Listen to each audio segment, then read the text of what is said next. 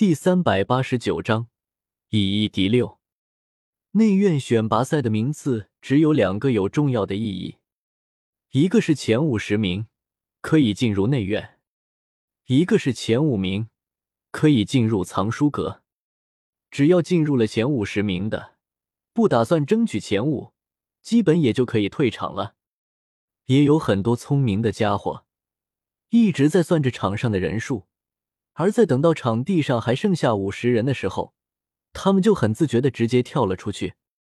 当然了，那些抱团想要帮助自己的兄弟冲击前五的，自然还是留在场地之中。不过，在他们看到杨超那愤怒的眼神的时候，一个个的又自觉的选择了退出。那个家伙神出鬼没，被萧炎偷袭了之后，正满腔的怒火要发泄呢，轩儿都经不住他的一招，谁能受得了啊？那突然在你背后出现的能力，别说是他们，就算是一些导师、长老都躲不过去吧。他要是在你别后来一句抱歉了，你还能好受些；他要是一声不吭的给你来上那么一剑，那就有些难受了。一时间留在场中的还有十几个人，吴昊的背后有三个，虎家的背后有两个，小医仙和军马吕，萧炎。杨超，另外还有三个自以为实力不错的家伙。最后，他们在看到眼下的形势，也只能苦笑一声。然后，三人缓慢的靠拢在了一起。六个个团队实力都算不错，其实能够坚持到最后，谁都有着一些不错的底牌。虎家和吴昊，你们两个家伙啊，这笔账我先和你们记下。真是没有想到，我们说好的先去钓萧炎。你们居然偷袭我！杨超一副恨铁不成钢的样子。萧炎自然是要去掉，但是你破坏比赛的规矩，公然叫卖内院选拔赛的名额，我和吴昊不能不管。虎家冷然的说道：“哦，原来如此啊！不过好像你没有能够阻止我，因为我已经成功的把他送进了前五十名。”杨超嘿嘿一下：“你。”虎钳一时语塞，确实，杨超成功了。喂，那边的三个兄弟，要不要加入我们的队伍？我可是和小医仙和军马吕一组的，我们的实力超强哦。杨超不理会虎家，反而是转过身，冲着另外的三个学员开始拉拢。而最让人惊讶的就是，那三人居然同意了，然后向着小医仙他们靠拢了过来。其实。小医仙和军马吕还有杨超的实力，他们是非常的清楚。这三个人联合，多半能够胜利的。杨超也只是随口一问：“特么，没想到居然成功了。看来自己的人格魅力还是可以的啊！”虎家和吴昊没有任何的意外，两人再一次联手，在他们的身后也是有着五个小弟。一时间。场面的局势再一次发生变化，分成了三股势力，而在这三股势力中，只有萧炎是一个人。三足鼎立，这也是最难打的。当然，这对于实力强盛的一方来说，自然不在话下。杨超冲着小医仙和军马吕靠拢了一下：“我体内有伤，那个家伙居然使用暗劲，我的脏腑已经移位。”接下来有可能就要靠你们了。暗劲，军马吕一惊，不要吱声，我目前还能应付一下。我去拖住萧炎，你们速战速决，把吴昊和虎家弄出去，然后你们两个联手，还有机会做掉萧炎。杨超小声的安排着，同时手上也是不停的做着一些只有他们能够看得懂的手势。这三位兄弟。麻烦你们尽可能的拖住虎家和吴昊身后的人，只要你们除掉虎家和吴昊，我退出。你们五个人联手，绝对可以做掉萧炎的。听见杨超的分析，那三个人不动声色的看了一眼萧炎的左边方向，他们的目的原本就只是想保住前五十，没想到居然混到了决赛圈。本来他们还在想着，他们有六个人。还要去掉一个人才能进入前五呢，现在杨超主动退出，那就是再好不过的了。有了希望，自然就有了动力。等会我一拖住萧炎，你们立刻动手，速战速决。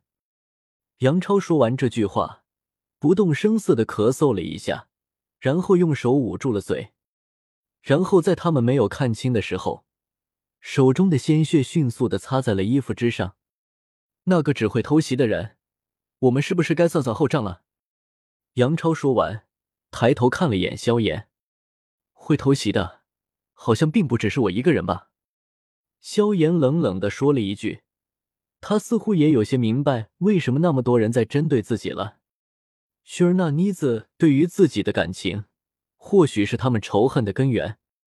原本是想借助薛崩杀鸡儆猴的，看来效果并不怎么样。那么今天就再来一次。是啊，会偷袭的并不只是你一个，可是有些无耻的使用暗镜的，应该就只有你一个吧？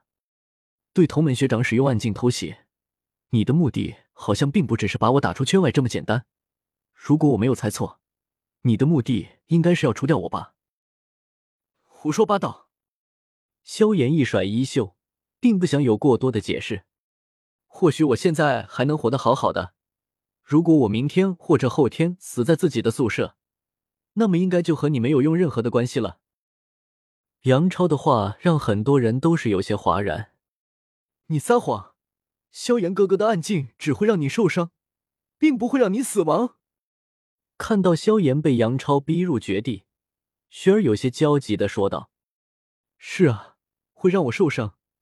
可是同样是偷袭，我并没有让你受伤吧？”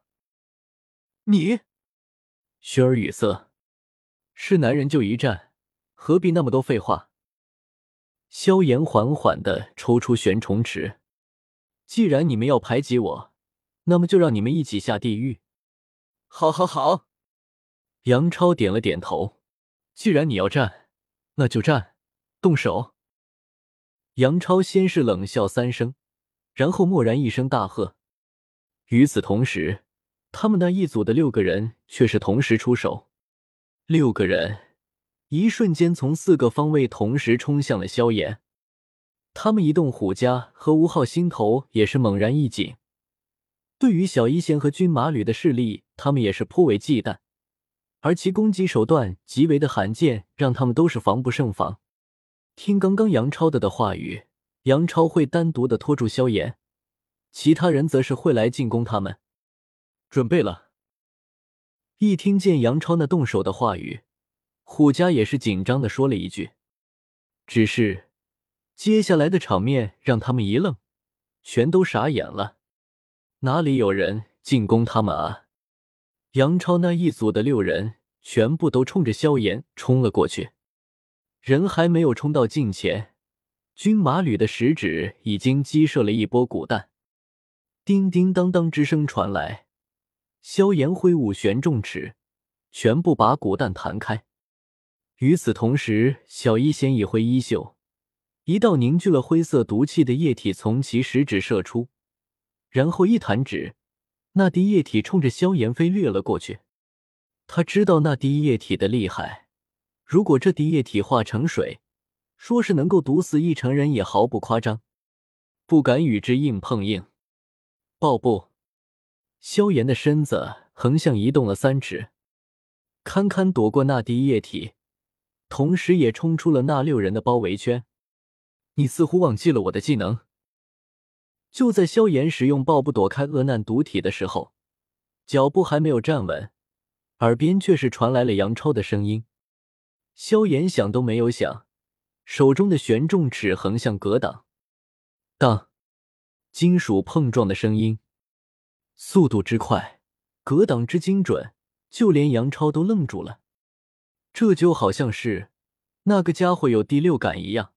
他知道自己的动作，杨超的那一剑还没有刺出去，就已经被萧炎给格挡了，一击荡开杨超的成影。萧炎并没有停留，当下身子再一次消失在原地。这一次，萧炎攻击的对象变成了冲着他冲过来的那三名学生，手中的玄虫尺在面前划出一个半月。砰砰砰，三个人影立刻被轰了出去。嘶！所有人都被萧炎的雷霆万钧的手段给震撼了。在六个人的包围之下，他不但轻松的避开了，还顺手把其中的三人给轰了出去。这样的实力，这样的魄力，已经远远的超越了所有的学生啊！只是就在萧炎刚刚把那三名学生轰出场地，忽然一股危险的感觉袭来，下意识的，萧炎扬起手中的玄虫尺。轰！从天而降，军马吕一手持着一根古白色的骨刺，狠狠的冲着萧炎砸了下来。巨大的力道直接把萧炎砸入了广场之中，双腿深深的陷入了进去。经过了天师骨脉的加持，军马吕的骨刺看上去好像变得更莹润了。力道之强，就连纳兰朝歌都是吓了一跳。不过，仅仅凭借这样的力量，还远远不是萧炎的对手啊！他还有一个地阶的斗技燕分式浪尺没有使用，还有个超强的底牌佛怒火莲。那个佛怒火莲当初可是连斗皇都能惊退，尽管现在他没有了药尘的古灵冷火，但是把异火和紫火融合，一样会产不小的爆炸力量。一招得手。军马吕便是如同疯狂了一般，行动非常果断迅速，同时在军马吕的手、肘、全身可以攻击的地方都生出了骨刺，如同柳树随风飘舞，动作优美，确实让萧炎苦不堪言。军马吕的全身就如同被骨刺包围，你不能近身，而他却可以利用骨刺进行近距离的攻击，肘。膝头、全身，一向擅长近战的萧炎，在面对军马旅的柳之舞的时候，却是有些束手束脚了。柳之舞，纳兰朝歌一愣，那个小丫头居然真的练成了。